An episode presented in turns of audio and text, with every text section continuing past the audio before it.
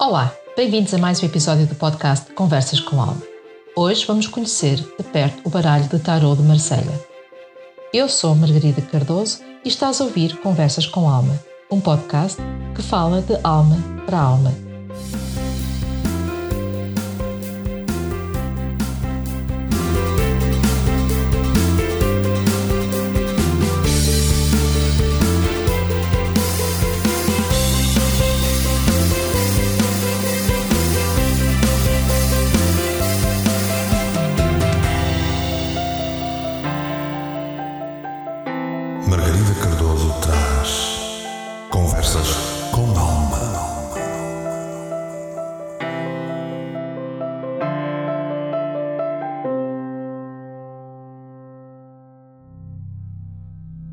Ao longo deste episódio, vamos tentar desvendar a história e alguns simbolismos e significado por trás deste baralho que tem cativado a imaginação de pessoas em todo o mundo. O Tarot de Marselha é um baralho de cartas clássico e um dos mais conhecidos. Este baralho, originalmente, era usado para o jogo. Ele serve de padrão a partir do qual todos os baralhos de tarot derivam. O baralho é composto por 78 cartas, distribuídas em dois grupos, os arcanos maiores e os arcanos menores. Neste baralho, só os arcanos maiores e reais é que estão devidamente ilustrados com imagens de pessoas. Quanto aos arcanos menores, as imagens são simples pips ou pontos de 1 a 10. A paleta de cores usada neste baralho é a base, ou seja, branco, preto, amarelo, azul e vermelho. Este podcast é patrocinado pelo Espaço da Alma. Este espaço está localizado no Porto, na Avenida da Boa Vista, e estamos lá, à tua espera. Temos para te oferecer terapias, consultas, cursos e workshops que são preparados com alma. O canal Portugal Místico está também connosco a patrocinar este podcast e, como eu, tu também podes ter o teu podcast. Basta entrar em contato com o canal Portugal Místico.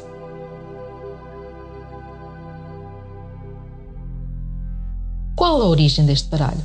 De acordo com o filósofo e estudioso Michel Dumont, e na falta de provas documentais anteriores, o baralho de tarot provavelmente teve origem no norte da Itália, no século XV, e depois foi introduzido no sul de França após a conquista dos franceses de Milão e Piemonte em 1499. Os antecedentes do tarot de Marselha foram então introduzidos no sul de França. Houve um declínio no uso de tarot em Itália, mas o seu uso sobreviveu tanto na França como na Suíça. Os desenhos são de caráter medieval e, olhando ao seu traçado e cores, podemos concluir que artisticamente foi influenciado pela arte do vitral gótico, ficando este padrão de cartas conhecido como de Marselha. O termo Tarot de Marselha é utilizado pela primeira vez em 1859 nas obras de Romain Merlin a origem das cartas de jogar é de 1793 a 1876. Ele é utilizado também pelo ocultista francês Papus e é popularizado a partir de 1930 pelo escritor francês Paul Marteau. O uso desse nome coletivo refere-se a uma variedade de desenhos intimamente relacionados e que foram produzidos na cidade de Marselha, no sul da França cidade que é centro de fabricação de cartas de jogar. O tarot de Marselha é o padrão a partir do qual muitos baralhos de tarot do século XIX e posteriormente são derivados. Vamos olhar à sua estrutura.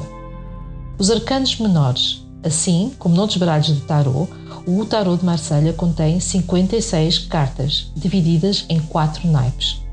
Esses naipes são identificados pelo nome de paus, espadas, copas e moedas.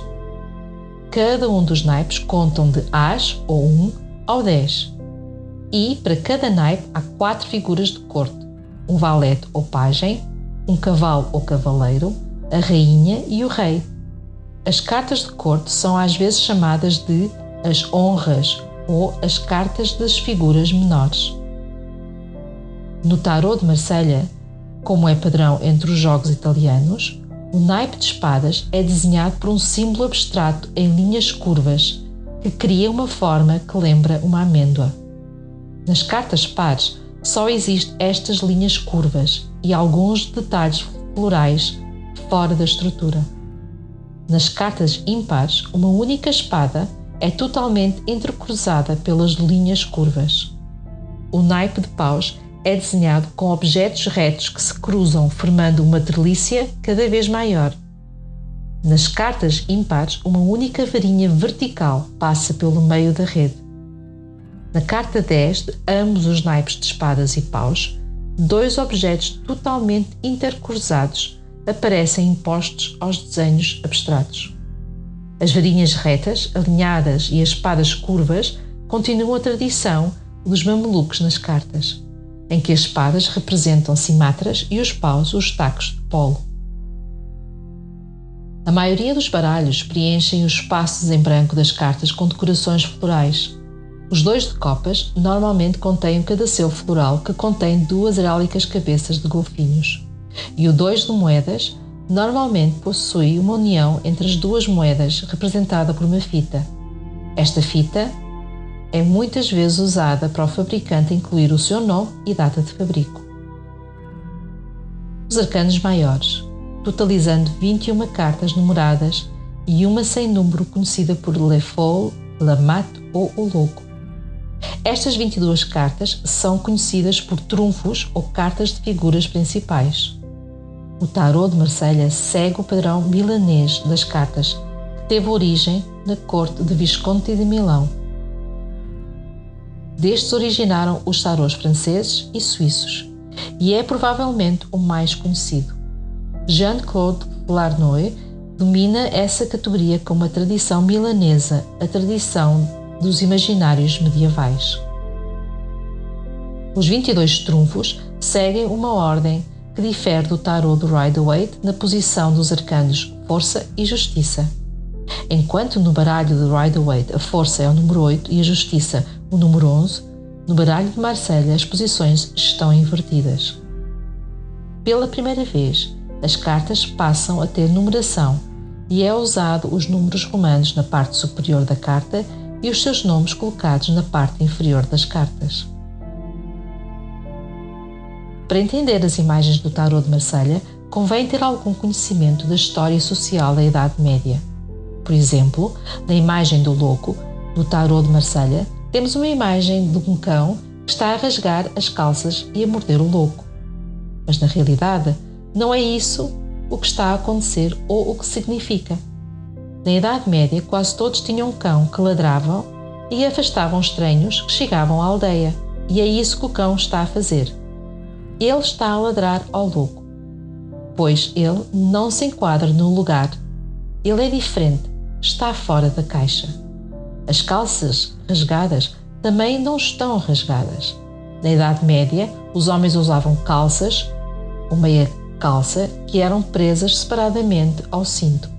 Ao despertar ou ao desprender uma meia ou uma perna da calça e mostrar a perna, o louco mostra que não está minimamente preocupado por não fazer parte do todo, por estar fora da caixa. Nesta imagem, o louco está a caminhar em terra plana e usa o bastão para o guiar. O bastão aqui simboliza a sua própria natureza, pois é ela que o vai guiar. Ele olha ligeiramente para o alto, o que sugere orgulho. Ele sabe quem é. Esta imagem de louco mostra uma pessoa independente, espírito livre, pensador livre e sem peso das posses materiais. A imagem pode ser bem diferente da do Rider-Waite, mas a mensagem e a energia é a mesma. Outro arcano que difere bastante do baralho de Rider-Waite é o Mago, ou seja, o arcano 1. No baralho de Marselha, ele é conhecido pelo malabarista. Enquanto no baralho de Rider-Waite temos uma figura que representa um mago com robes e capa, que está atrás na sua mesa que contém os quatro elementos, no baralho de Marselha temos a imagem do malabarista de feira que está atrás de uma mesa que contém vários artigos usados nos jogos da sorte. Ele é o mágico da feira, aquele que faz os truques de magia. Tal como no louco, a imagem pode ser diferente, mas a mensagem e a energia são as mesmas de um baralho para o outro. A relembrar, as imagens de Marselha são baseadas na sua época ou seja, na época medieval, e devem ser vistas simbolicamente desta forma. O baralho de Marselha é um dos baralhos mais antigos e ainda hoje é o mais usado. As suas imagens podem não ser tão realistas ou ricas em símbolos como o tarot de Rider-Waite, mas continuam a ser a sua riqueza e a ter os seus segredos. Aprofundar cada arcano traz uma riqueza ao seu uso. Este não é um baralho muito consensual para toda a gente. Há aqueles que gostam e aqueles que não gostam. Aqueles que gostam da sua arte mais simplista e aqueles que pensam que a imagem precisava de ser um pouco mais realista. E tu, o que é que pensas do tarot de Marselha? Isto foi mais um episódio de Conversas com Alma. Aproveita para ouvires e conversares com a tua alma e aceita o convite dela para serem felizes. Se quiseres entrar em contato comigo, podes me encontrar no Facebook, na página Espaço da Almas Terapia Holística ou na página Canal Portugal Místico. Já agora, aproveita para visitar o boletim oracular Conversas com Tarot no site www.portugalmístico.com/boletim. Se gostaste deste podcast, não te esqueças de partilhar, fazer comentários e, acima de tudo, dar-me feedback, porque é assim que as almas se falam. De resto, é com alma que desejo que sejas feliz.